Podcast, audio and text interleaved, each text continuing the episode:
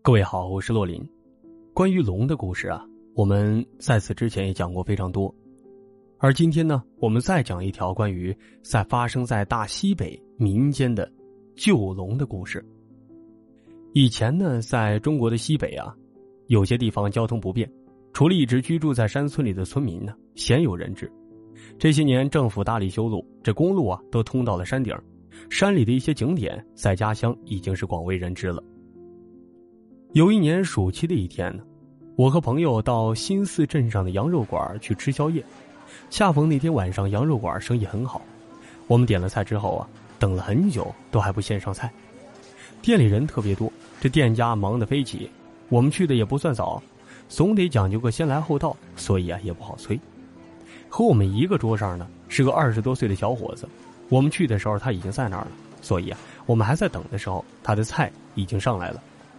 我看他点了一盘炒羊头，还有一碗白皮面，十几串的羊肉串。这菜一上来呀，他就把一串钥匙往桌上一放，开始大吃起来。看他这黝黑的相貌，还有钥匙扣上的卡车钥匙，我就猜想他应该是一个大车司机。这新四镇呢是乡间的交通枢纽，在这儿休息吃饭的卡车呀，卡车司机人也特别多。这小伙子吃了几口，看我们坐着干咽唾沫，有些不好意思。他憨厚一笑，就说：“哎，要不你们先吃点我的，反正我点的也多。”我很感激的摆摆手，就说：“呀，哎，不了不了，我们的菜啊也马上快上来了。”说来也巧啊，这时候我们点的菜正好开始上了，这才化解了尴尬。像这样的画面啊，我们生活当中经常能见得到。我和朋友边吃饭边和这个热情开朗的司机师傅就闲聊起来。聊天中啊，我就知道这司机师傅姓包。啊，人称小包，小包的卡车呢一直在给修路的工程队拉料，常年在小小龙山一带的山路上这来回的奔波。这次他来到新寺，是临时给东泉乡修路的工程队拉几天的水泥和沙子。今天晚上他刚从工地下来，就来这儿吃饭了。我对小包说呀：“这小龙山的林子很大呀啊！我小时候和山里亲戚在黑虎林边上掰过乌龙头，折过这个野草莓。”亲戚就说呀：“林子深处不敢去，里边有熊呢。”这小包说：“嘿，熊说算什么呀？里边动物多着呢。我们修路经过森林边，晚上工地的四周都是铁丝儿，就怕野兽伤人呢。”我就说了：“那你常年在那边跑车，是不是见的很多稀罕动物啊？”这小包大嚼着嘴，停顿了一下，似乎有点犹豫。不过他还是说呀：“喂，那地方山深处还没通路。”听当地的山民说呀，怪事儿很多。一听怪事儿我就来了兴趣了，就追问他，什么样的怪事啊？小包就说呀，别人说的咱就不讲了，我自己倒是遇见一件怪事儿不过每次跟人说，人家都说我是胡说八道，我也就不愿意跟人讲了。我说，哎，这说哪里话？不是说这世界上没有什么样的事儿，只是说有些人没见过那样的事儿，孤陋寡闻而已。小包吃了一块羊头肉，又喝了一大口啤酒。压低声音，慢慢的给我讲了这么一件故事。小包说呀，有这么一年，也就是在夏天这个时候，他拉了料上山，车刚刚进工地，山上就发起了暴雨，眼看雷鸣闪电，大雨瓢泼，活儿是没法干了。工人们收拾好工地上的工具，都纷纷的挤进工棚躲雨。山顶听雷，格外的震撼。大家一边在工棚里抽烟吹牛，一边听耳边的炸雷滚滚。暴雨足足下了大概一个小时，这才停下来。雨停之后啊，小包想上去，出去上个大号，但是他走到工棚附近的简易厕所一看，嘿，这里边已经积满了雨水，他只好钻进了工棚附近的林子里，找了个稍微平坦一点的地方，就开始方便。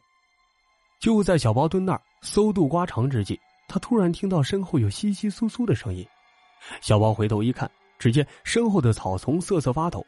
似乎有什么东西在里边爬行活动，小包担心是蛇，就匆匆完事站起来。他捡了一根树枝，一边慢慢的朝有东西蠕动的地方，一边用树枝啊拨开前面的草枝，想看看这草里到底有什么。小包就发现了，眼前的草丛里啊有一条大腿那么粗细的爬行痕迹，这光溜溜的，上面的草叶都被压倒了，看样子还真像蛇爬过来一样。小包就沿着这滑溜溜的道路往前继续搜寻，终于在这一棵大树底下发现了爬行的东西。虽然他有心理准备，但是当他真的看到这东西的时候，还是吃了一惊啊！这个东西啊，呈土褐色，两米来长，小腿粗细，浑身光滑，没有鳞甲，皮肤好像受伤了一样，有不少破溃的地方。它的头颅凸起，上面有两根毛茸茸的角，眼睛是又大又圆，里边还有一圈红环。小包发现这东西的时候，这东西也发现了他，他拼尽全力朝前爬。但是身躯是扭来扭去，就是爬不动。小包看这东西爬行的方向是朝着前面不远处的一条小溪。因为山里啊下了大雨，这小溪水暴涨，溢出了岸边，哗啦啦的朝山下流。小包从小就听家里人说过，这长了脚的蛇类啊，那都是神灵。这东西并不像蛇，但是怎么看都不是普通的动物。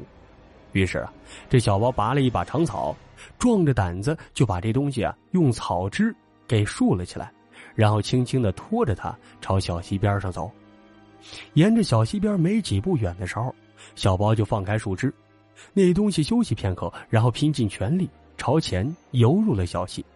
它在溪水中一摇一摆，慢慢的消失在了远处。